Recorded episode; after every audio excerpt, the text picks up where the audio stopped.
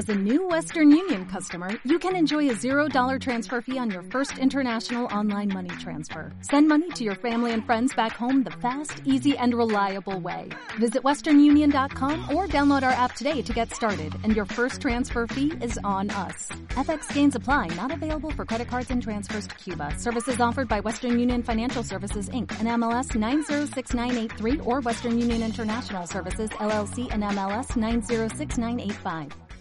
Bienvenido a este rollo de Compartiendo Cine, un proyecto de cine entre compas. Aquí vamos a cotorrear y hablar con la neta. Compartiremos experiencias para que te sirvan a ti y pierdas el miedo a todo este desmadre y comiences a crear. Esto es Compartiendo Cine. Un saludo a todos amigos de Compartiendo Cine, mi nombre es Caleb Triana y hoy tengo un gran invitado que es guionista, director y productor también. Su nombre es Jorge Michel Grau. ¿Cómo estás? Hola Caleb, ¿cómo estás? Hola a todo mundo. Muy bien, muchas gracias. Pues un gusto muy grande que hayas accedido a estar aquí, que podamos platicar un poco de, de cine, de lo que haces y de cómo has eh, logrado eh, hasta ahora tu, tu carrera. Y quisiera comenzar con algo que le pregunto a todos los invitados que tengo aquí es, eh, ¿cómo comienzas en el cine? O sea, ¿qué, ¿qué te atrae del cine y cómo eso, esa semilla que comenzó en algún momento te ha llevado hasta este momento de, de tu carrera? Claro, mira, es, curioso porque yo entré tarde al cine, entré mm, a los 27 años a estudiar cine a, al CCC. Eh, yo al principio eh, no tenía, si te soy sincero, no tenía idea que se podía estudiar cine, ¿no? No sabía que había escuelas de cine. Yo tenía muchas ganas de, desde chamaco, me gustaba muchísimo el cine. Tengo la fortuna, o tuve la fortuna que de niño mi papá tenía un videoclub eh, que rentaba películas, rentaba películas en formato beta, imagínate, todavía antes del VHS. Y eh, entonces mi papá traía películas de, de, Estados Unidos, las compraba, algunas las compraba en Tepito y algunas se las mandaban. Y tenía un pequeño local donde las rentaba y entonces justo es la transición del beta al VHS cuando Televisa pone su propio negocio de rentas que se llamaba Videovisión. Eh, y pone un chorro de cadenas, ¿no? Pone una cadena enorme con un chorro de, de, de, videoclubs pequeños por todos lados. Y entonces todos estos pequeños dueños de videoclubs, pues truenan y se tienen que, que hacer algo con esas películas. Y entonces las películas acabaron en mi casa, cajas y cajas y cajas de películas con videocaseteras. Entonces mi hermano y yo las conectamos así en un par de teles que teníamos en la casa y entonces nos las pasábamos horas y horas y horas viendo, viendo películas con toda la chamaquiza del barrio, ¿no? Vivíamos ahí en Culhuacán, al sur de la Ciudad de México. Y eso ahí me da como una entrada al cine, ¿no? O sea, como que empecé a ver desde muy joven o desde muy niño muchas películas, obviamente películas eh, comerciales, digamos, ¿no? Eh, eh, donde veíamos todo el cine de terror de los setentas, todo el galo, todo el cine setentero gringo, el no Hollywood gringo, este, teníamos acceso a eso. Y obviamente a Spielberg, a Scorsese, ¿sabes? Como el cine que estaba en esa época en los, en los videocassettes. Años después, cuando yo decido estudiar cine, cre no sabía que había escuelas y entonces me meto a estudiar ciencias de la comunicación eh, en la UNAM, porque ahí me dijeron, ah, sí, aquí hay una especialidad de cine, entonces ¿sabes? Estudio y cuando llego a la especialidad de cine, en realidad, pues era apreciación cinematográfica, no era realización cinematográfica. Entonces me, frustré muchísimo, muchísimo, muchísimo, porque dije, güey, nunca he entrado a un set, no sé cómo funciona la cámara, no tengo idea de nada, o sea, estaba completamente perdido.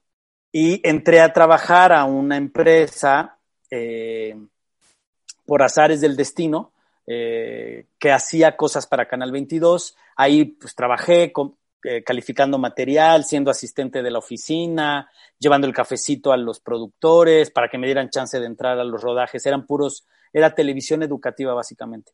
Y ahí en, ese, en esos programas conozco a dos chavos que estaban estudiando cine y uno hacía foto, que era Fernando Acuña, y el otro que hacía sonido, que era Antonino Isordi. Y ellos me dicen, güey, pues sí, hay escuelas de cine, nosotros estudiamos cine. Entonces, a partir de ahí empecé a hacer exámenes, terminé la carrera, empecé a hacer exámenes al CCC y me aceptan en, en la escuela a los 27 años. Entonces, yo entré a los 27 y tenía compañeros de 18 recién salidos de la, de la preparatoria. Esa fue mi entrada al, al cine, que creo que fue tarde. Creo que, creo que por eso empecé a correr, digamos, ¿no? Empecé como a tratar de hacer la ópera prima lo más rápido posible, tratar de filmar lo más rápido posible, porque yo llevaba ocho años atrasado en, en, en la escuela. Y, y bueno, más que quizás estuvieras eh, atrasado, es que tú sentías que habías perdido tiempo, ¿no? Creo yo. Total. Que, que es más eso. Pero al final de cuentas, esa presión que tú mismo te, te impusiste eh, ha sido lo que te ha generado pues lo, lo, que has hecho hasta ahora, ¿no? Y dentro de eso, un, una pregunta que, que, me encantaría hacerte es, eh, ¿cuál, ¿cuáles consideras tus, tus influencias para el, para el cine que tú haces? Eh, ahorita me estabas platicando pues del cine que, que veías tú de más pequeño, Spielberg, Scorsese y algunos otros más, 70, eh, cine de los setentas, no sé, pero eh, algunos autores que tú consideres eh, influencias para, para lo que has hecho hasta ahora. Mira, sin duda el cine setentero de Estados Unidos, el famoso no Hollywood, fue el que, el que, con el que me alimenté, digamos, ¿no? Este, había visto, tal vez quizá la película que más veces he visto en mi vida es Apocalipsis Now, por ejemplo. ¿No? Conocía todas las películas de Coppola, las películas de, Scorsese, de Sidney Lumet, ¿no? Todo el, el cine de Brian De Palma, el cine de Spielberg, eh, este, estoy hablando como director y como productor, ¿no? ET, Volver al Futuro, todas esas películas que estaban planeadas para un público de mi edad, pero que en el consumo que yo tenía de cine me daban, me daban como ataques de ansiedad a verlas, ¿no? Como decía, es que cómo es posible que, que, que se pueda contar una historia así, ¿no? O sea, que, que pueda existir algo así. Eh, y ya después, cuando entré a la universidad, a la UNAM, eh, pues la perspectiva cambia por completo, ¿no? Yo empecé a tomar clases desde muy temprano en la Universidad de Cine, de Apreciación Cinematográfica, y obviamente te empiezan a presentar muchos autores, ¿no? Desde la prepa, quizá de la prepa por ahí ya hacia la universidad, pues empiezas a, a tener contacto con los grandes autores, pues, ¿no? Este Kurosawa, por ejemplo, ¿no? la cineteca, que afortunadamente me quedaba relativamente cerca, pues era una fuente no solamente de inspiración, sino de, de tesoros, ¿no? Eh, entre los foros y las muestras, pues también eh, que, eh, que, había otro tipo de cine que no se veía en las salas comerciales, que en, en, aquella época no eran las cadenas de hoy, que también era una fortuna, o sea, había la, la mm, la oferta del cine era distinta. Ahora lamento tener esta opinión, pero de pronto hay, cine que es completamente desechable, ¿no? O sea, que está planeado para tres semanas en cartelera porque viene el siguiente y porque viene el siguiente y porque viene el siguiente. Y antes eran películas, Gandhi era una película comercial, me explico, y duraba dos meses en cartelera, entonces tenías oportunidad de verla una o dos veces en cine, existía esta cosa de la permanencia voluntaria, entonces tú veías este tiburón y si te gustaba, pues te quedabas y volvías a ver, la volvías a ver. Entonces era una relación bien distinta con el cine y esos son los autores que me marcan, digamos. Ya después empiezo a descubrir el cine asiático,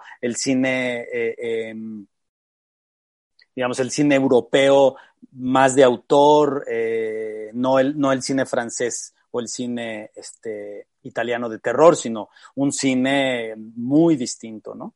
Eh, y, por ahí pues se va labrando y se va, se va poniendo el camino por donde yo voy descubriendo y conociendo el cine.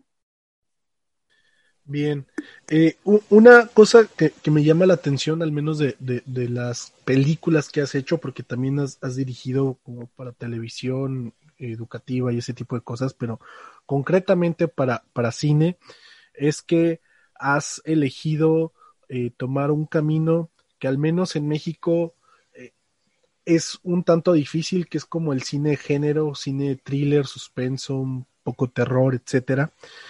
¿En, ¿En, qué momento o cómo te das cuenta que, que quieres eh, enfocarte a, a, este estilo de cine o este tipo de cine y no irte por, por otro tipo de cine que a lo mejor eh, es más, eh, lo, a veces llama más la atención para quienes estudian cine como hacer un drama o ese tipo de cosas. Híjoles, mm, si te soy sincero, no lo sé. Eh, no sé si desde hace mucho tiempo yo lo tenía tan claro como, como parece, ¿no? Eh, creo que más bien, pues es el cine que a mí me, me, gustaría ver, básicamente, ¿no? Es como un cine oscuro. Perdóname, como te digo, Brian De Palma es un director al que yo visitaba mucho y al que veía mucho su, sus películas, ¿no? El, toda, la, toda la época de los setentas, principios de los ochentas de, de Scorsese, que eran películas que tenían como ese tipo de, de, de ambientaciones, ¿no? Como muy urbanas, eh, con un drama duro, frontal, eh, con mucha crítica social, ¿no? Regularmente películas hechas fuera del esquema de estudios, ¿no? Entonces eran películas como más contenidas, eh, donde la historia que se contaba era de personajes y no de, y no de plots, de grandes plots. Eh, y eso es el cine que hago ahora, ¿no? O sea, cine como muy focalizado en la familia, en dramas, en dramas descarnados, en poner a, la, a, la, a los personajes en situaciones extremas o que las, las historias los obliguen a tomar eh, decisiones que les modifiquen por completo eh, su estilo de vida. Eh, llámese en una situación como somos lo que hay, donde es una familia de caníbales, o una situación completamente circunstancial como 719, que es a partir del terremoto. Pero si, digamos, como lo dijiste, tiene como, hay como cierta familiaridad en las películas, ¿no? Como este tipo de dramas descarnados, fuertes, que te incomodan, ¿no? Con un telón medio terrorífico. Y lo que sucede es que, pues, creo que trato como de, de, jalar mucho lo que veo en las calles o lo que siento en las calles de la, y más que nada hoy en la Ciudad de México y en todo el país, pero, ¿no? Este, está, este, estás en el límite, ¿no? En el límite de estar en el lugar equivocado a la hora equivocada puede cambiar la, la vida de, los, de, de, ti, de los tuyos dramáticamente, ¿no? Y es eso, pero es una cosa más de oscuridad, no, no necesariamente de terror, ¿no? Este, tuve la oportunidad de dirigir un thriller que se llama Perdida, por ejemplo, ¿no? Pero también no nada más era el thriller, era una cosa de decisiones, de, obsesiones, de celos, de cosas muy obscuras en el ser humano, que es, esas son las que me provocan mucha curiosidad y, quiero ver en el cine. Bien. Eh, es, bueno, me, me, me, me parece un, un, punto interesante eso que hablas de, de lo que tú quieres ver en el cine, pero sí veo, o por lo menos sí se nota que hay, que hay como, como una, una manera de, de acercarse al cine que si bien es fuera de lo convencional, sí tiene rasgos pues de, de, de géneros cinematográficos, ¿no? Entonces, este, ¿tú no te consideras a ti mismo como, como un director de cine de género? La verdad no, eh, creo que, que hay directores en este país que, que sí son de género, digamos que, que toda su expectativa artística, toda su mirada artística es, tiene que ver con, con género, eh, que conocen mucho, mucho cine de género, consumen mucho cine de género. Eh, sí me gusta el género, sin duda alguna, pero, pero creo que mis películas al final tienen una gran carga de drama, ¿no? Lo que pasa es que estoy muy cerca del género, pues, ¿no? Y estudio mucho el género de, la, de las películas que, que, voy a hacer. Eh, por ejemplo, 719, pues yo no la considero una película de género en sí misma, aunque tenga un, una situación terrorífica, ¿no? Eh, somos lo que hay, eh, es una película de género, pero no es una película de género convencional o clásica, ¿no? Es una película sobre unos eh, caníbales, pero que, que tiene más tintes de drama social, ¿no? De denuncia social, de lo que pasa con eh, el, tejido social en, México, lo que pasa con la desintegración de la familia y cómo la familia se tiene que reinterpretar para sobrevivir, estas clases marginadas, ¿no? Que nadie, que nadie, a, las que nadie les pone atención. Eso es un verdadero terror. Eh, y ese género sí me gusta, ¿sabes? Pero no creo, digo, nunca puedes decir nunca, ¿no? Pero no creo hacer jamás una película de fantasmas, por ejemplo, ¿no? Eh, y si la hago, seguramente va a tener una carga muy, muy fuerte de, de, disfunción familiar o de pérdida de un miembro de la familia que hace que, que el fantasma entonces se convierta en culpa, por ejemplo, ¿no? Ese, ese es el tipo de, de, cine que a mí me gusta. Y si eso se, se, puede hacer dentro del género, entonces sí soy un director de género, pues, ¿no? Lo que pasa es que, bueno, eh, la verdad hay, hay directores de género que, que saben mucho más que yo, que lo dominan mucho más que yo, y a ellos, pues sí les doy esa, como ese espacio de, de autoría, ¿no? Claro. y ahorita que mencionaste acerca de la película de, de fantasmas, me, me pone a pensar, por ejemplo, en casi toda la primera mitad de la película de Perdida, que pareciera que es una, una película de fantasmas, ¿no? Hasta la revelación que se da después de la mitad de la película es cuando ya tiene otro, otro punto de vista, ¿no? Y creo que sí, sí, sí, sí entiendo lo, lo, lo que quieres decir. Entonces, e, en ese sentido, ¿cómo, cómo vas eligiendo los temas de los que quieres hablar y, y cómo los vas abordando a, través del cine. Por ejemplo, eh, hablas de, la, tu película eh, Somos lo que hay, que es como una denuncia y todo eso sobre varias cosas del, tejido social.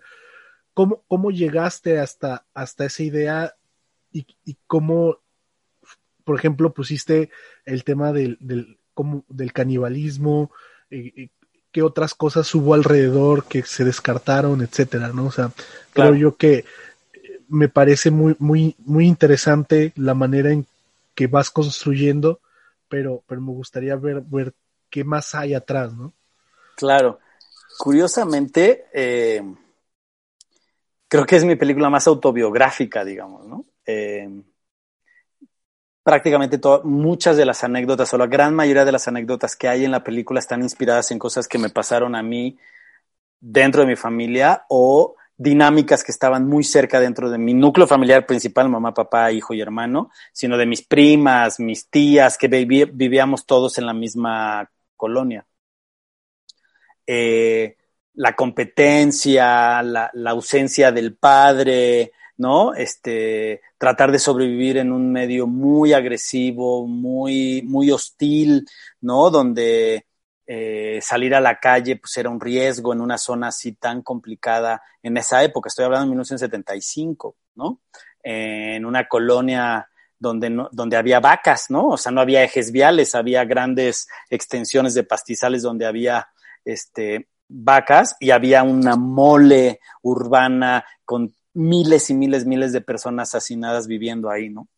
Eh, entonces eran como todo, todo eso que, estaba sucediendo ahí, lo que a mí me veía a diario, ¿no? Este, compañeros de mi edad, bueno, amigos de mi edad de, de ese lugar, pues era, consumían piedra o consumían chemo, ¿no? Este, asaltaban en, en, en, los camiones en la ruta 100 de aquella época. O sea, yo tenía como esa, como esa visión de lo que sucedía en la Ciudad de México, ¿no? Yo conocí la Condesa hasta que entré al CCC, ¿no? O sea, nunca había ido a la Condesa a comer, digo, conocía la zona, pero estaba a kilómetros de distancia de mí geográficamente y de mí en mi, en mi ambiente, en mis amigos, digamos, ¿no?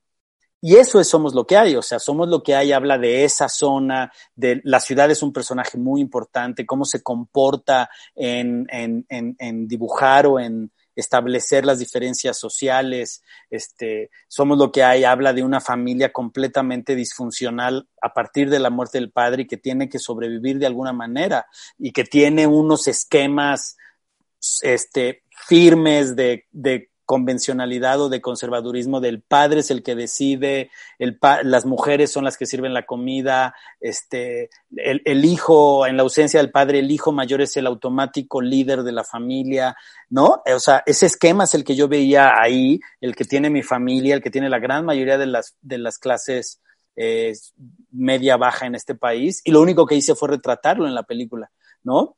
Eh, y, luego como analizando el texto y viendo la historia decía, pues, ¿por qué no, o sea, hablar de lo que quiero hablar, que es el hombre es el único depredador del hombre, es el hombre es el depredador nato del hombre. Entonces, ¿por qué no que sea literalmente un caníbal, que se coman a sí mismos, ¿no?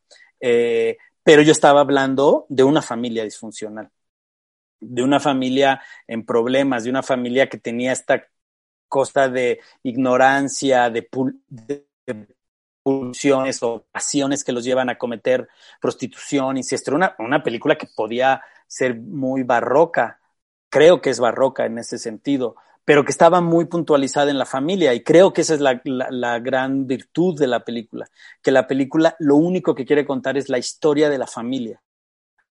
Y, eh, y, y por otro lado, el gran brillo de la familia, que es el sacrificio, el refugio, el lugar donde, la, donde tú puedes estar contenido, protegido, que es cuál, pues tu familia, ¿no? Entonces era como ese, como esos dos lados tan, tan fuertes de, de, de una familia. Y así escribí eh, Somos, Somos lo que hay. Muy, muy interesante todo lo que mencionas.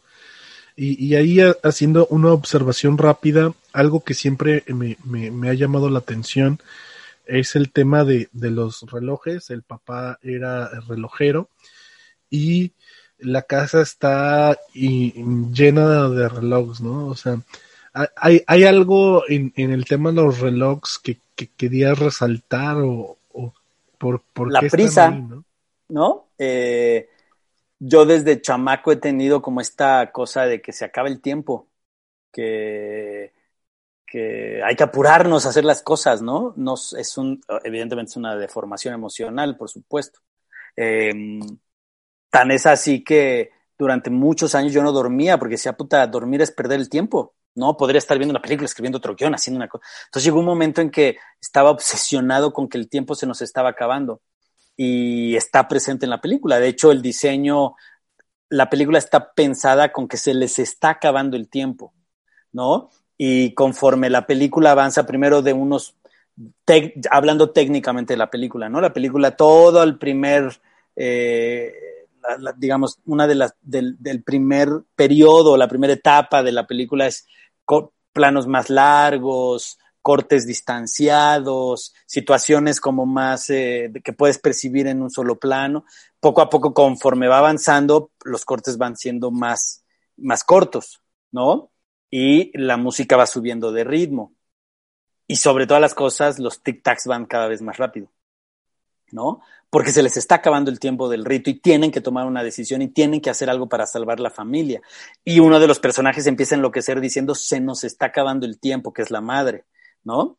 Eh, y, a mí me parecía fantástico esta imagen, ¿no? Imagínate salir de tu casa y puta ver relojes, relojes, relojes y tac, tic, tic, tic, se te acaba el tiempo, se te acaba el tiempo, se te acaba el tiempo, ¿no? O sea, como una constante que acaba enloqueciéndote, que era donde yo estaba como en esa espiral de se nos acaba el tiempo. Eso es una cosa, y había otra cosa que también había miles de botellas de agua por todos lados había relojes, relojes, relojes, botellas de agua, botellas de agua, botellas de agua. Y a mí lo que me daba, yo de niño guardaba en, los, en las botellas de shampoo, las llenaba de agua y las guardaba atrás de los libros, de los libros de mi papá y de los míos, porque yo tenía esta idea de que se iba a acabar el, el te digo, veíamos demasiadas películas de esas, ¿no? Que se iba a acabar el mundo, ¿no? Entonces, pues no va a haber agua, ¿no? Pues si Mad Max lo dice, güey. Entonces, eh, eso lo traje a la película. Por eso te digo que es tremendamente auto, autobiográfica, somos lo que hay. ¿No? Esta obsesión que yo tenía de que como se iba a acabar el agua, había que guardar agua, se lo puse a los personajes. Y entonces empiezas a descomponer a los personajes de una manera en que cuando entras a ese, espacio donde ellos viven tiene unas cosas eh, muy estridentes, pues, ¿no? Que, que, eran, que, que, eran verídicas. Bien, y, y, aprovechando ya que entraste a hablar como, como de la técnica de la, de la película en cuanto a la dirección, ¿no? Cómo eliges los planos, cómo elegiste el ritmo de los cortes y todo eso. Cuando te sientas a, a que todo esto se, se ve desde antes del, del, rodaje, ¿no? En la preproducción, pero cuando te sientas ya a estudiar un guion, a ver cómo se va a transformar en imágenes, ¿qué, qué es lo que sientes o cómo, cómo es tu trabajo de dirección para ir eligiendo este tipo de, cuestiones, ¿no? Cuando un plano va, va, a durar más, cuando un plano va a durar menos, cómo vas a tornar el ritmo, etcétera, ¿no? O sea, cómo, ¿cómo es tu proceso en, en, ese sentido? Bueno, mi proceso es en equipo, ¿no? Eh, el que te diga que decide todo sobre los planos y todo sobre el ritmo te está mintiendo, Hay un, hay un fotógrafo a tu lado que lee el guion, que interpreta el guion, que tiene una visión artística, ¿no? Sobre, sobre lo que está en papel. Eh, también hay un diseñador de producción que tiene una idea, que tiene un universo, que tiene unas referencias o un bagaje este, visual que, que empieza a alimentar el universo que está en papel en blanco y negro. Entonces, todas estas, esta suma de, universos, de ideas, de, de, propuestas, ¿no? Este, desde, desde una postura muy personal en cada uno de estos eh, artistas, eh, en mismo los productores, o sea, la gente que está construyendo contigo la película hace que la película en automático sea más robusta, ¿no? Y tenga más lógica y tenga más sentido. Y entonces empieces a corregir ciertas frases o empieces a darle vuelta a ciertas secuencias que, que yo había escrito, por ejemplo, no había escrito una secuencia de alguna manera, después de leerla con, con Champ, mi fotógrafo, ¿no? Llegamos a la conclusión que había que hacerla más corta. Pero es un trabajo en, en, conjunto, es un trabajo de interpretaciones, porque después vienen los actores y también hay todo un trabajo, ¿no? De ellos, de adoptar la historia, encontrar dentro de ellos algo que puedan ofrecer y también se tiene que ir, se tiene que ir adaptando. Yo no, no entiendo muy bien cómo filmar con guiones de hierro. Sé que hay mucha gente que lo hace y uno de los grandes y de, lo, de las grandes influencias de todos nosotros, ¿no? Y de los mejores directores del cine es así, que es Hitchcock, ¿no? Que era guion de, de hierro, no se mueve ni una coma. Pero, pero yo no, o sea, yo dejo que, la, que, que, que vaya creciendo conforme el equipo se va sumando. Lo que sí es que sea, yo hago mucha preproducción ¿no? Me siento mucho tiempo antes a investigar, investigué muchísimo sobre canibalismo, investigué muchísimo sobre problemas familiares, eh, abandono, cosas así, datos técnicos como de INEGI, ¿no? Eh, y esa información pues la vamos, la vamos utilizando como, como, nos, como nos beneficie. Y ahí, ¿no? Vas racionalizando o intelectualizando la película, pues, ¿no? Bueno, si queremos, si hay toda esta intención del tiempo, pues hagámoslo de esta manera. Bueno, este, esta secuencia hay que alargarla, hay que filmarla de esta manera y así, y vamos haciendo un diagrama, un esquema de cómo montar la, la película. Lo mismo pasó con 719, ¿no? Bueno, eran películas, eran como, como unidades de, de historia, ¿no? Y negro, y pasaba a otro tiempo. Había una elipsis de tiempo y era otro, temáticamente era otro momento. Entonces, eso está completamente planeado desde la pre. Eh, a mí no me gusta llegar a improvisar, me gusta llegar y si hay que cambiar el guion, se cambia y si hay una muy buena idea, bienvenida y se borra, se puede borrar el guion completo. Pero llegar a improvisar sin guion me parece, me parece poco artístico, ¿no? Hay gente que lo logra, pero la verdad no, no, no, no coincido con esa idea de cine. A mí me gusta más, ¿no? El cine que cuando vuelves a ver la película descubres otra capa y otra capa. Y eso nada más lo logras, sinceramente, eso nada más lo logras con el trabajo previo a rodaje.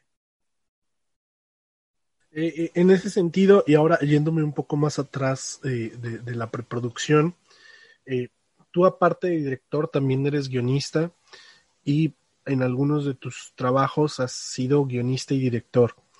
¿Cómo unes y a la vez cómo separas ambos, ambos trabajos?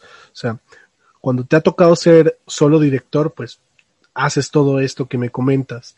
Pero cuando también eres guionista, eh, desde que estás escribiendo ya tienes, ya, ya te vas formando tus ideas eh, de cómo quieres dirigir o simplemente eh, te, te, reduces a escribir la historia y ya hasta que entras en tu modo, modo director empiezas a ver estas cosas.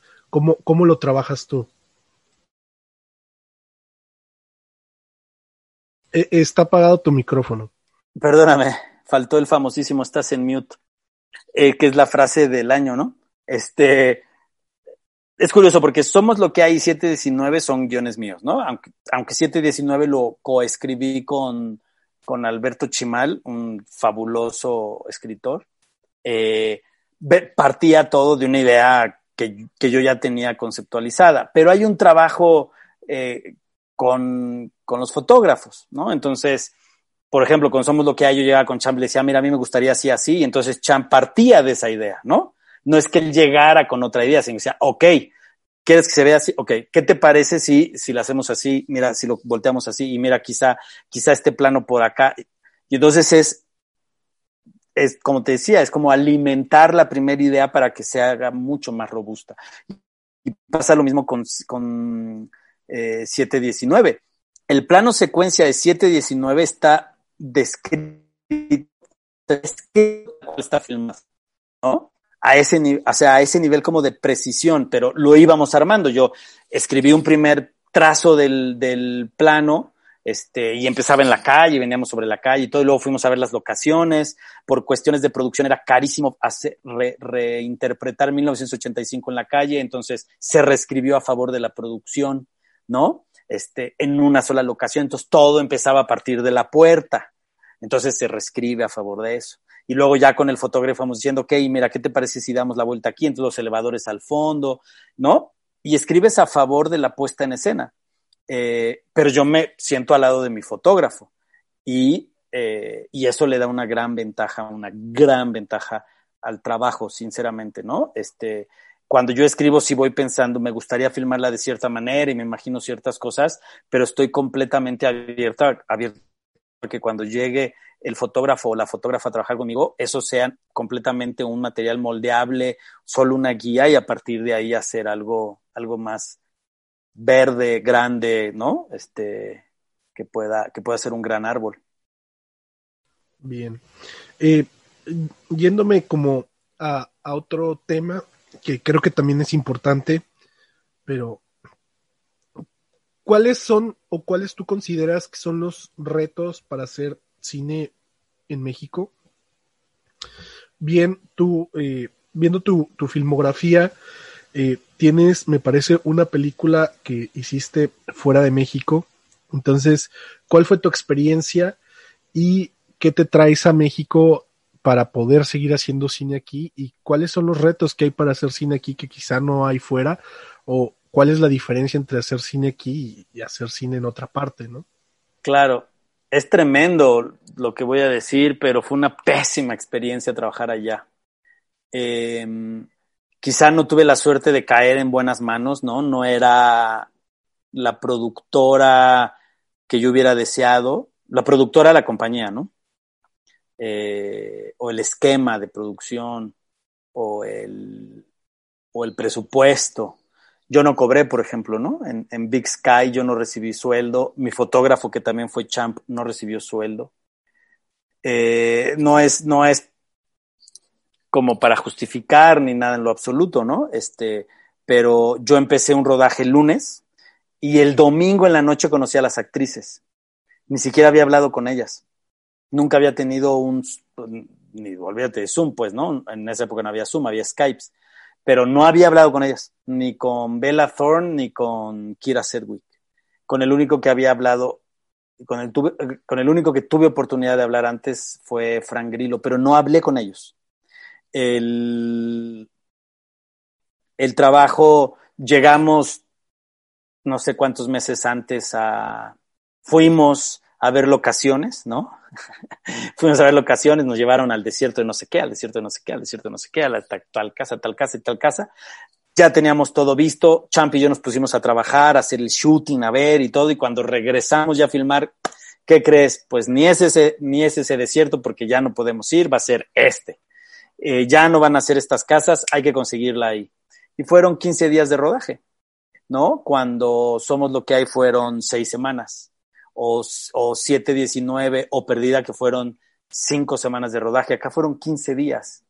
Eh, entonces fue una experiencia bien complicada, que además estaba sujeta a reglamentaciones de los sindicatos gringos y de la industria gringa, como si yo no les había pedido filmar en la carretera un atardecer, pues no, no nos podíamos detener ni bajar la cámara.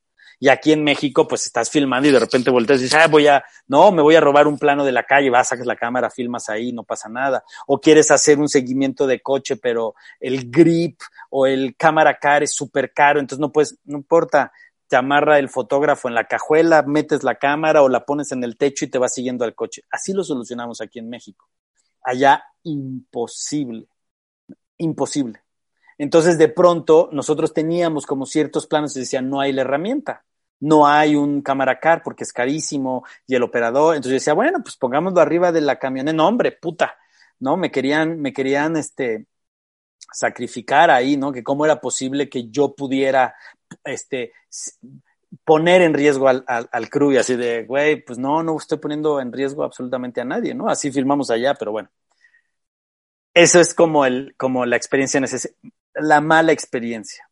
La buena experiencia es el, como el nivel técnico en ciertos aspectos, ¿no? Por ejemplo, las armas. Impresionante la cantidad de armas, de efectos, de visuales, este, de efectos de set que tienen y que todos son buenísimos. Todos, ¿no? O sea, no hay un proveedor que de pronto aquí que las clic, clic, clic, clic, ¿no? Entonces, cada clic son seis clics, sale una bala, ¿no? Ahorita ya estamos mucho mejor. Estoy hablando de esa época, ¿no? 2012 por ahí, por las experiencias que yo, que yo había tenido. Este, todos los extras actúan bien, ¿no? Hay como una relación distinta con la cámara, con el, ellos le llaman show con la película. Pero lo cierto es que para ellos no es un privilegio filmar, ¿no? Para ellos, como filman tanto, pues es una película más en, en su chamba del día y para nosotros es un privilegio. Entonces creo que cuando vienes a México y filmas en un crew eh, que tiene el privilegio de hacer una película, el vínculo y la relación que tienes en cualquier parte del oficio con la película es total. Y entonces, claro, cuando yo como director digo, hay que hacer este plano, todo mundo da ideas de cómo resolverlo. Todo mundo está dispuesto a hacerlo, ¿sabes? Y eso hace que las películas tengan mucho más cuerpo, mucho más alma más, hablando técnicamente, pues, ¿no? Y que la inspiración venga de tu equipo, ¿no? Eh, sin embargo, los problemas que hay en México ahora con la falta de fideicomisos, ¿no? Que recortaron los fideicomisos así a diestra y siniestra, sin de verdad hacer un análisis de lo que necesita la industria de cine en México. Este, aunque digan que sí, la realidad es que no, ¿no? Fue una orden completamente fuera del contexto cinematográfico que afectó el contexto cinematográfico. Y ahora pues hay que abrirse espacios y creo que la gran desgracia y lo que no estamos viendo es que la única opción inmediata e inmediata, o sea, inmediata e inmediata que nos están dejando es trabajar para estudios, porque si no nos vamos a quedar sin comer y sin vivir y sin trabajar y sin filmar. Y entonces vamos a hacer sus temas, sus temáticas, sus intenciones narrativas, su identidad cinematográfica, no la nuestra. ¿No? Entonces ellos van a llegar con un esquema y te van a decir, este es el guion que quiero que filmes, estos son los actores que quiero que, que aparezcan, ¿no? Y si no, pues te chingas y no filmas. O hay filmas de vez en cuando en un esquema súper pequeño, películas que no todo el mundo está acostumbrado a hacer, ¿no? Entonces es complejo, es difícil. Sin embargo, creo que hay, hay posibilidades, pues, ¿no? Si uno se, abre los ojos y empieza a buscar oportunidades, y empieza a ver los pequeños fondos regionales, te abres un poco a la, la, opción de unir también a la iniciativa privada, de abrir espacios para que hagas eh, muestra de productos o el famoso product placement en tus pelis. O sea, creo que si dejamos de satanizar a la iniciativa privada dentro de las películas y les enseñamos que sí puede haber un matrimonio entre ellos, puedes hacer películas como Perdida, ¿no? Que Perdida al final es una película comercial con actores muy reconocidos que salen en telenovela, en, series, ¿no? Y que, la, y que la trama, pues es una trama divertida, emocionante, ¿no? Pero con, creo, y, no es, no, es que se, no, se trata de ser pedante, pues, pero con una exigencia de calidad, de alta calidad, bien filmada, con una manufactura de primera en todos los sentidos, en interpretación actoral, en puesta en cámara, en sonido, en diseño sonoro, en música, ¿no? O sea, exigirnos como cineastas un paso más arriba para que la iniciativa privada diga, ah, es que este cine es al que le quiero entrar. Y entonces pasa lo que afortunadamente pasó con Perdida, que fue afortunadamente, ¿no? Un, un hit de taquilla, fue tercer lugar de taquilla ese año y este, y se posiciona distinto. Y entonces creo que por ahí la gente tendría que empezar a encontrar espacios para filmar, ¿no? Eh, ese es el hándicap que tenemos. Claro. Y e, en ese sentido, ¿tú, ¿tú sí crees que haya oportunidad de que la iniciativa privada quiera eh, seguir financiando eh, cine? Obviamente, eh, el cine que va a ser que ellos, que sea redituable para ellos, evidentemente, ¿no? Pero que sea un cine, como tú mismo mencionas, que tenga más calidad, que sea más atrayente, que sea más, más envolvente en todos los sentidos, ¿no? Entonces, en ese sentido, ¿tú crees que podamos de alguna manera migrar de tener un solamente un tipo de cine independiente financiado por el Estado a poder también generar una industria de cine que también sea comercial, quizá no al mismo nivel que Estados Unidos, pero que se pueda generar algo así, por ejemplo, como el boom del, del, cine coreano, por ejemplo. O el europeo, ¿no? El europeo se hace financiado por Estado y por televisiones, ¿no? Eh, el cine europeo español se hace financiado por regiones eh, y marcas telefónicas, ¿no? Eh, no es, no es que descubramos el hilo negro o no sea, o no es una idea increíblemente millonaria la que se me acaba de ocurrir, es voltear a ver las otras cinematografías y ver, ah, lo están haciendo de esa manera, ¿no? Jim Jarmusch, Jim Jarmusch no está financiado por, por, Universal Studios, ¿no? Está, financiado por fondos este, públicos y privados europeos, igual que el cine, el cine eh, asiático el cine asiático tiene mucha, mucha inyección privada. Lo que creo es que nosotros hemos caído en una, en, en, un, como se dice, remolino, ¿no? Este, de malas películas con el pretexto de que son comerciales. Creo que la educación, la educación, creo que la televisión nos maleducó ¿no? Y entonces los contenidos pésimos que se hacían en televisión migraron al cine. Y eso es lo que nosotros tenemos que quitarnos de enfrente. Pero podemos hacer comedia, ¿no? Ahí está Tercera Llamada, que es una fabulosa y extraordinaria comedia, con actores conocidos, ¿no? Con actores famosos, con celebridades, ¿no? Eh, pero que es una película con un pulso de dirección muy interesante, con el manejo del tiempo de comedia fabuloso, ¿no? Este, y ahí está el ejemplo, o sea, sí se puede. Eh, lo que creo es que de pronto el público exige poco, ¿no? Eh, ¿Por qué no hacer mis reyes contra Godines y luego Godines contra Godinato y luego, ¿no? Pues es cine facilón, es cine de pasada, pero también puede ser esa misma historia bien filmada, bien actuada, con, con, ¿no? Con, con una pretensión artística un poco mayor y que funcione igual de entretenimiento, de distracción para el público y que el público vaya, la vea y salga. Eh, creo que también es un compromiso del, del, autor y de toda la cadena de autores dentro de una película que tiene que ver con los, con los productores y de pronto lees guiones que dices, Dios mío, ¿no? O sea, o ves una película y dices, Dios mío, ¿cómo se financió esta película? Bueno, pues así es, esa es la realidad de nuestro, de, de nuestros financiamientos. Creo que nos, nos, nos obliga a repensar qué tipo de cine estamos, estábamos ofreciendo y ahora el que vamos a acabar este, filmando en Netflix, que al final Netflix hoy está repitiendo pues esa, e, esa fórmula, ¿no? O sea, pues nada más hay que prender los, los originals de todos los streamings, no nada más de uno, ¿no? De todos los estudios y van por ese camino. El camino facilón, el de agarrar al, al, al público que no exija mucho, que ponga la tele pero no le esté poniendo atención, ¿no? Y este, y que de, de repente voltee de vez en cuando. Entonces son películas que se tienen que estar autonarrando, ¿no? O auto inform o informando al público, etcétera, etcétera. Claro. Eh, eh, en ese se sentido, quis quisiera llegar a un tema que, que igual puede ir uniendo esto y es, eh, tú colaboras eh, en un podcast que se llama uh -huh. Collab Guionista sin Guión. Uh -huh.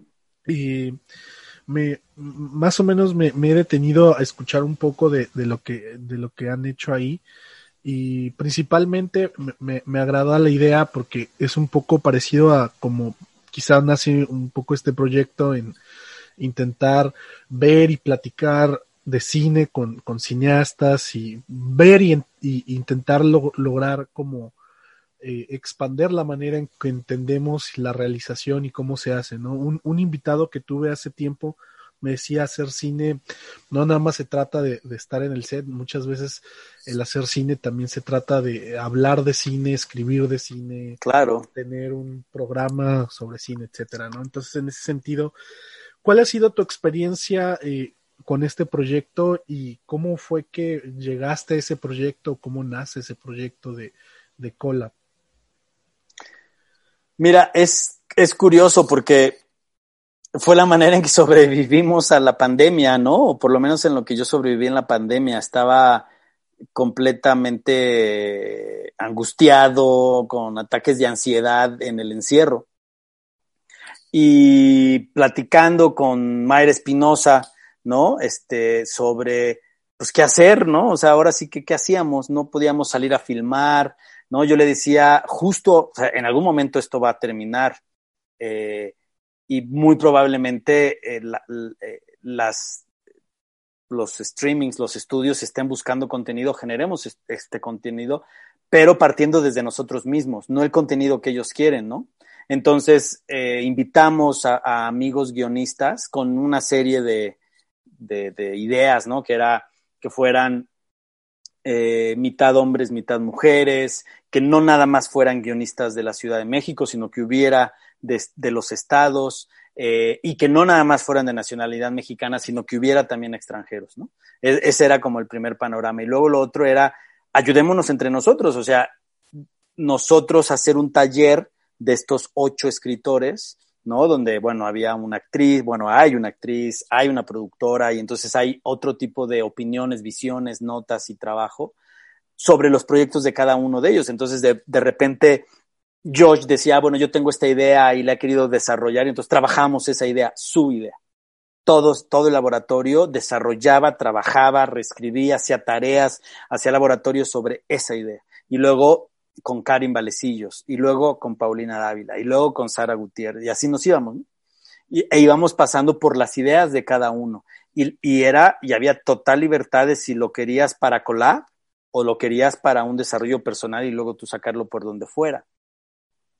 Eh, nos juntábamos tres veces por semana, porque no teníamos nada que hacer, ¿no? Y ahí empezamos a ver, decir, ¿por qué no hacemos un podcast? Un podcast que hable de esto, o sea, de qué necesita el guionista en México, cómo, cómo cobra un guionista en México, cómo firma un contrato un guionista en México, cómo arranca una historia, cómo relacionarse con los directores, cómo buscar que tu historia se venda desde el punto de vista de, del guionista, que lamentable y desafortunadamente es el eslabón más invisibilizado de la cadena, ¿no? De la cadena de creación, ¿no? Nadie sabe quién escribió los guiones que ves en la película, ¿no? De hecho, nadie sabe que existe un guionista ahí, ¿no? Este, nunca se les da un reconocimiento en forma, no se les permite ir en set, no se les toma en cuenta, muchas veces, la gran mayoría de las veces, no se le toma en cuenta a la hora de, de las ediciones o del montaje de la película, ¿no? O si se les toma en cuenta es una mera cortesía, pero no en realidad un trabajo artístico en conjunto. Entonces decíamos, ¿por qué está pasando eso con, con el medio o con el oficio que genera la película? Que hace que nazca la película, ¿no? Y entonces empezamos a hacer el podcast. Ahorita afortunadamente estamos a punto de arrancar la tercera temporada ya con, invitados de primer, de primer nivel y que lo único que queremos es acercárselo a, gente que quiera hacer cine, que quiere escribir, a guionistas eh, recién egresados o que quieran entrar a las escuelas. Este, ese era como muy claro el objetivo de, de Colab. Afortunadamente, todas estas ideas con eh, la relación que tenemos con productores y con el, trabajo que hace Mayra y Antonio, todos en general, pues fuimos enseñando estos proyectos y fueron teniendo eco y fueron logrando ¿no? aceptación en algunos de los streamings y hemos tenido la oportunidad de ya hacer desarrollos y ofrecerlos a estas, a estas empresas. Y la, la intención es tener mesas de trabajo e invitar a guionistas, ¿no? Y que nosotros seamos ese filtro, no que no sea el estudio y que diga, ah, estos tres guionistas. No, no, no, no, no. O sea, la, perspectiva de este se tiene que contar con una mirada eh, femenina del sur del país. Hay que ir a conseguir escritores de allá, ¿no? No del sur de la Condesa, sino de allá, o, o del norte, o de lo que sea. Entonces, esa es, esa es un poco la idea, proteger ¿no? Con el músculo que hemos tenido la fortuna de hacer en el medio, con las películas que se han hecho, con los festivales que se han eh, afortunadamente visitado, pues ese es un músculo, ¿no? Y lo estamos capitalizando a favor de un proyecto que abra más espacios, que le permita a más gente entrar, ¿no? Que le permita a la gente dignificar sus honorarios, sus créditos, su, su permanencia y pertenencia en el proyecto, ¿no? Que luego hoy, por hoy, pues no hay regalías para los escritores en, en los estudios. ¿Por qué? Pues porque no. Y porque cuando lo exige o cuando la, AMAC y todos los gremios empiezan a pedir eso, ¿no? Este, salen los oscuros este, fantasmas de, de, políticos operadores y empresas privadas a decir, no, no, no, no, no, no, eso no lo muevan, así está bien, generan muchos empleos. Bueno, sí, generan muchos empleos, pero con, con un nivel tremendo de, de, explotación. Pero bueno, ese es otro, otro tema, ¿no? Que, que, puedes tener un podcast delicioso con un chorro de gente. Pero ese era el, el, ese es como el objetivo del, de tanto el podcast como de Collab en general. Bien. Eh, ya, ya que entramos este, a este tema de, de los guionistas y todo eso, a, partir de, de, lo que comentabas sobre tu podcast, he tenido la oportunidad de conversar e, en, en, este espacio con algunos guionistas y les he hecho esta pregunta y te la quisiera eh, soltar a ti también, aprovechando que, que, se abrió este tema, y es, ¿tú por qué consideras que los guionistas en México y podría decir en América Latina en general, son tan infravalorados, a diferencia, no sé, de industrias como la de Estados Unidos, donde se les tiene un poco de más respeto y más valor a, a su trabajo. Bueno, es el, el, sindicato más fuerte en Estados Unidos es el de el de escritores, ¿no? Pusieron en jaque a la industria cuando la, la compensación laboral no era la justa. Eh, creo que tiene que ver con... Bueno, a ver, déjame acomodar las ideas, ¿no? Eh, hay una etapa en el cine en los setentas con nuestros grandes, grandes, grandes directores, ¿no? Este, Jaime Humberto de Mosillo, Felipe Casals, Ripstein, Jorge Fons, que sus historias eh, venían de guionistas y los guionistas re regularmente eran grandes novelistas, ¿no? Eh, bueno, nada más hay que hacer un recuento de todos los escritores, eh, entre ellos Gabriel García Márquez, haciendo guiones para nuestro cine.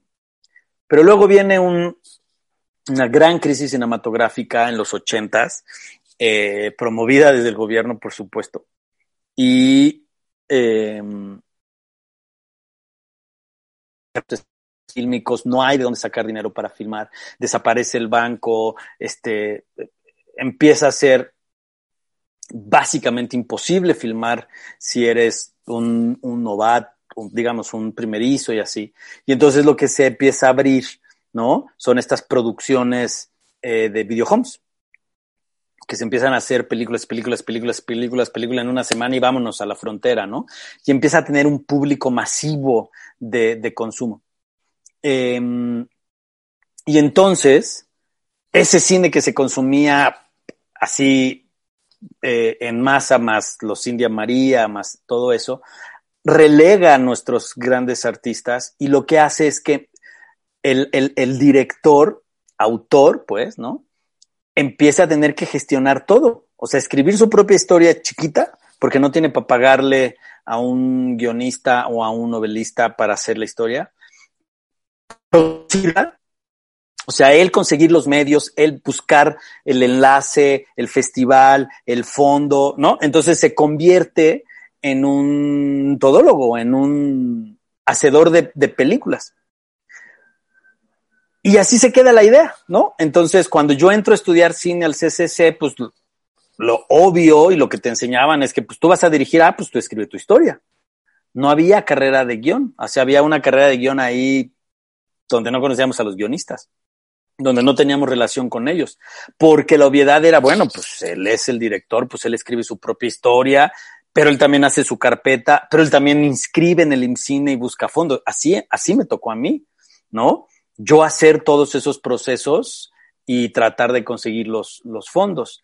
Y creo que tiene que ver con esa herencia, ¿no? De, de la falta de fondos o de la falta de dinero de los ochentas, que obliga a estos, autores a gestionar todos los procesos de la película y se hereda y se hereda y se hereda y se hereda. Hoy, con otro tipo de mecanismos de producción, con una eh, capacitación en todas las áreas de, del quehacer cinematográfico, con un alto nivel de manufactura del cine, eh, ya no debería de ser así, ¿no? O sea, yo puedo no, no, solamente confiar, sino estar a salvo en las manos de un guionista, ¿no? En un diálogo donde yo le digo, oye, me interesa este tipo de cosas, me interesa este tema, quiero hablar de la familia así, así, y él con su entrenamiento, con su oficio, con su propuesta artística puede entregar algo increíble. Lo que pasa es que nosotros heredamos la idea de que el Dios todopoderoso, intocable y, y y autoritario era el director. Y eso tiene que cambiar, ¿no? Ya está cambiando, pues yo, afortunadamente hay directores que ya no hacen ese tipo de cosas, pero, pero ahí está, ¿no? Estaba como esa idea de que el director hacía todo y entonces, claro, ¿quién era el que generaba la historia y todo? Pues el director. No, no es cierto, había un guionista escribiendo y ayudándole, no, pero el director es el que se lleva los laureles, el crédito y todo. Entonces, creo que por ahí viene esta gran deformación de industria de no darle el espacio al director. Por ejemplo, una de las cosas que, que, que, me llamó mucho la atención y que disfruté mucho en Estados Unidos era tener al guionista a un lado. Entonces, de repente, cuando no podíamos hacer la escena o había que cambiar algo, no lo cambiaba yo. Me volteaba y le decía al, al guionista, oye, ¿cómo? Ah, dame dos segundos. Y me entregaba una hoja nueva escrita, completa, con diálogos, descripciones, todo. Aquí está, güey. Claro, pues él es el que escribió esta historia, él es el que conoce la historia, él puede, él puede encontrar una solución rápida mientras yo estoy como loco tratando de solucionar otras cosas. Aquí ni siquiera lo invitan al set. Y de broma te dicen, no, no, no, entre más lejos el guionista del set, mejor. No, no, lo, no lo consideran un aliado. Y eso es tremendo, cuando es tu primer aliado, ¿no? Muy bien. Pues bueno, eh, otra cosa, y ya esto es en, cuestión de, producciones en general, eh, aunque tú mismo a ti, aunque tú a ti mismo no te consideras como un director de, cine género, creo que has eh, rozado con, el cine género en varias ocasiones y, y has estado presente y creo que tu cine, al menos creo yo que ha influenciado y seguir influenciando a gente que quiere hacer cine género en México.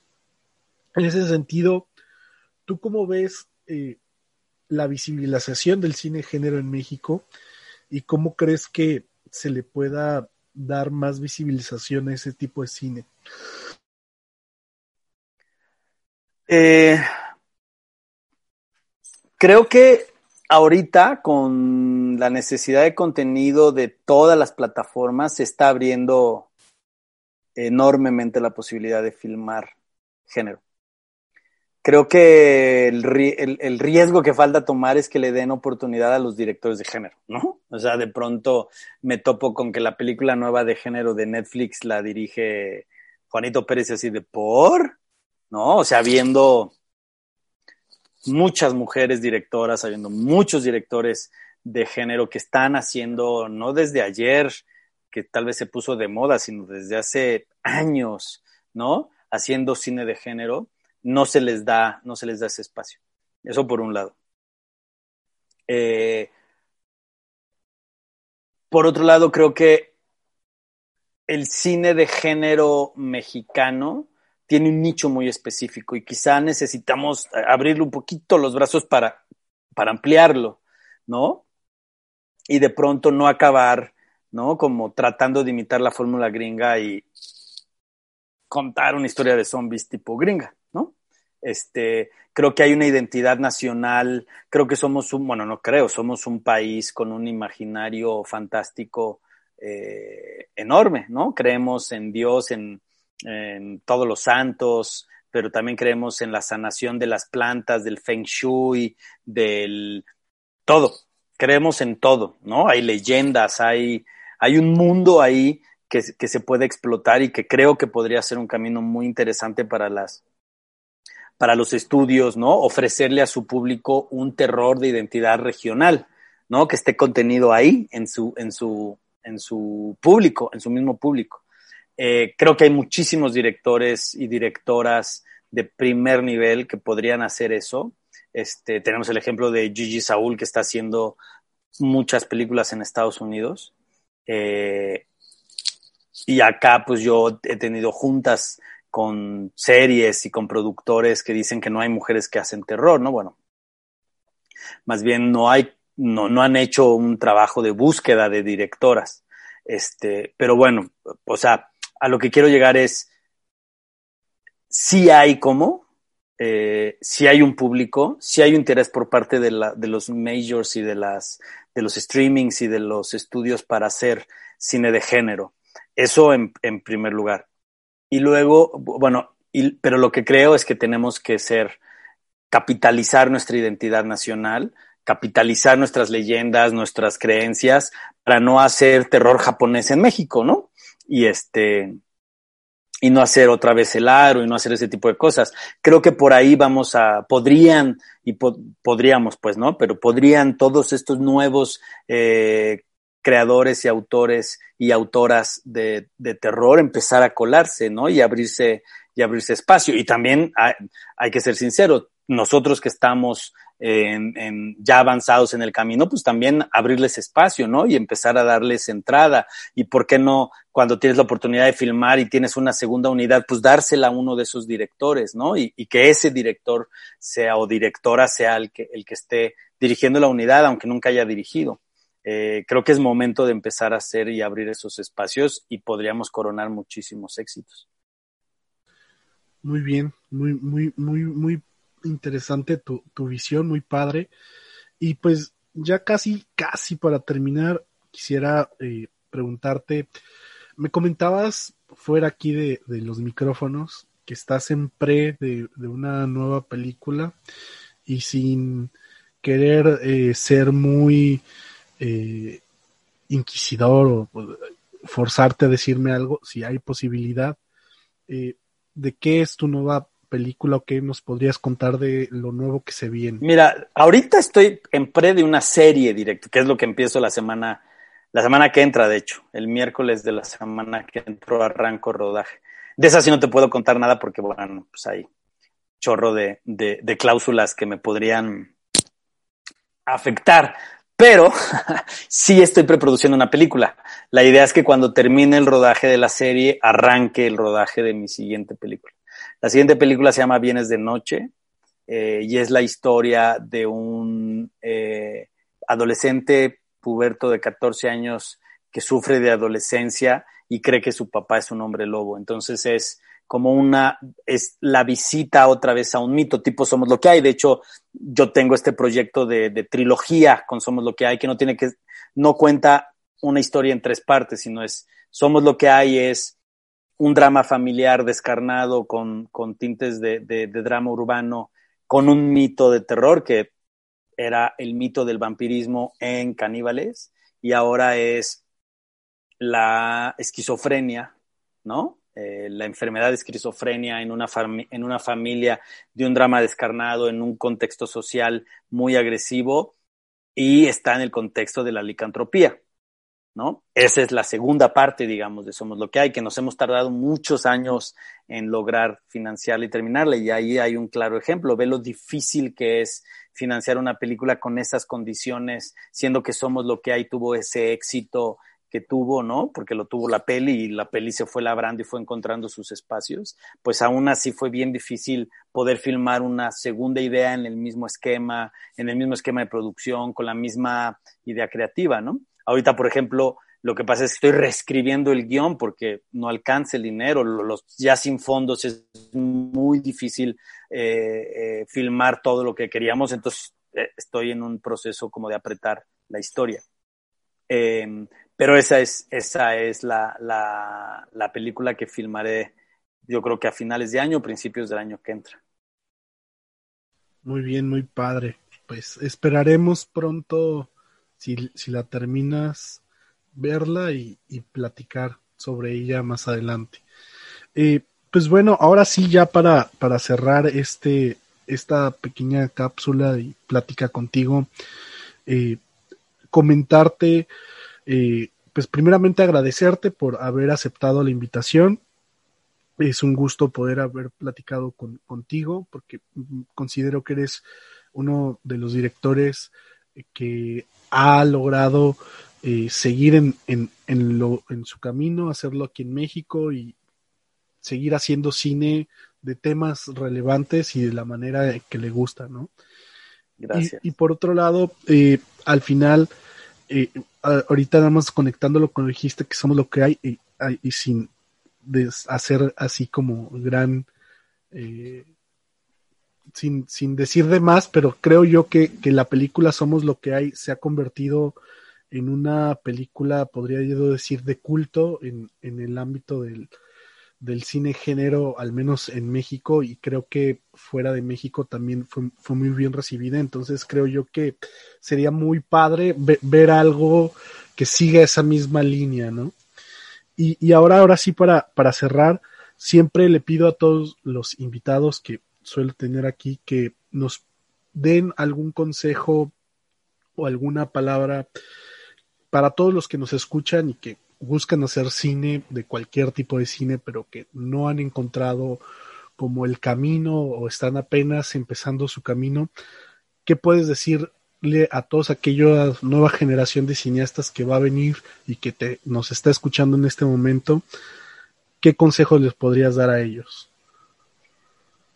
Paciencia, antes que nada, ¿no? Eh, el cine eh, necesita tiempo, necesita eh, coserse a fuego lento, ¿no? Es, es, difícil que escribas un guion y que de inmediato se financie y que de inmediato se filme y sobre todo que de inmediato se estrene. Eh, hay que, creo que eso es lo primero, ¿no? Muy consciente de que no necesariamente porque tienes un guion escrito quiere decir que ya tienes una película. Entonces, el otro consejo que tendría es que no tengas un solo proyecto. ¿no? Eh, tener muchos proyectos en distintas facetas, ya sea un pequeño argumento, una línea argumental, un guion en primer, en primer etapa de desarrollo, un guion prácticamente terminado, una idea de serie, o sea, se necesita ampliar la, la, la, la, baraja de opciones porque uno no sabe cómo el mercado, cómo las necesidades de contenidos empiezan a buscar ciertas cosas, ¿no? Entonces, si de repente, por decirte algo, empiezan a buscar contenido de cocina, ah, yo empiezo a hacer un guion de cocina. Bueno, cuando acabes el guion de cocina y esté en perfecto estado para filmarse, ya pasó de moda la cocina, ¿no? Creo que hay que adelantarse un poco a, las necesidades de contenido del, del, medio, ¿no? Y tener como muchas, no, no, no estoy diciendo que guiones terminados, pero ideas, avances. apunta todo, todo lo que se te ocurra, apunta, lo baja, lo escriban y, y, sobre todo eso, escribir y escribir y escribir y escribir y tener horas vuelo, porque después viene la tarea importante como esta que les digo que es, si hay dinero, pero no tanto, hay que reescribir y entonces hay que reescribir y necesitas mucho oficio y necesitas rapidez para hacerlo. Y por último, eh, necedad, no, no quiten el dedo del renglón, no se frustren, es muy difícil para todos, no nada más para, para, para, los que están iniciando, para todos. A mí me han rechazado cientos de guiones en cine, cientos. Una y otra vez me echan para atrás guiones, entonces hay que, hay que revaluarlos, hay que reescribirlos, hay que arreglarlos, hay que generar otras ideas y volver a intentarlo y volver a intentarlo y volver a intentarlo. ¿No? Eso es creo que la única manera en que, en que se puede filmar en forma y no necesitas, digamos, esto siempre lo, lo, digo, ¿no? Que con 30% de talento es más que suficiente si tienes el 70% de disciplina, ¿no? Si escribes, si te levantas temprano a escribir, si cuando tienes un deadline lo cumples, ¿no? Si entregas las páginas que se te piden, si cuando estás haciendo preproducción trabajas en preproducción, haces el trabajo de mesa necesario, el camino está resuelto. ¿no? La investigación, tus métodos para acceder a ciertos temas, tienes que hacer este, ese, te tienes que hacer ese compromiso con tus proyectos. Y eso es lo que te va a coronar y hacer que, eh, que se filmen las películas. Perfecto. Pues muchas gracias una vez más por, por todos estos consejos y por estar aquí. Este, pues no sé si quieras decir algo más antes de, de cerrar. Pues nada, creo que es importante que si de verdad están interesados en hacer cine, están las redes sociales, ahí están todos los cineastas, hay muchos muy mamones que no te van a contestar, pero hay una inmensa cantidad de directores que siempre están en diálogo, que siempre contestan, que siempre están dispuestos a, encontrar espacios como este, ventanas para hablar con, con, estudiantes este, o fans del cine, ¿no? Síganlos, o sea, vayan por ese camino, ¿no? Y no teman en preguntar, no teman en pedir una oportunidad. De pronto yo estoy filmando, ¿no? Y me sale, hay un puesto por ahí, este, y, pues recurro a la gente que levanta la mano y que me dice, oye, quiero una oportunidad, ¿no? Y en todo, por ejemplo, en las series que, que he hecho, siempre hay uno o dos de esos puestos de la gente que se acerca y levanta la mano y te pide una oportunidad, ¿no? Este, a veces no se puede, pero bueno, tampoco es personal, no, pues si no se puede, no se puede.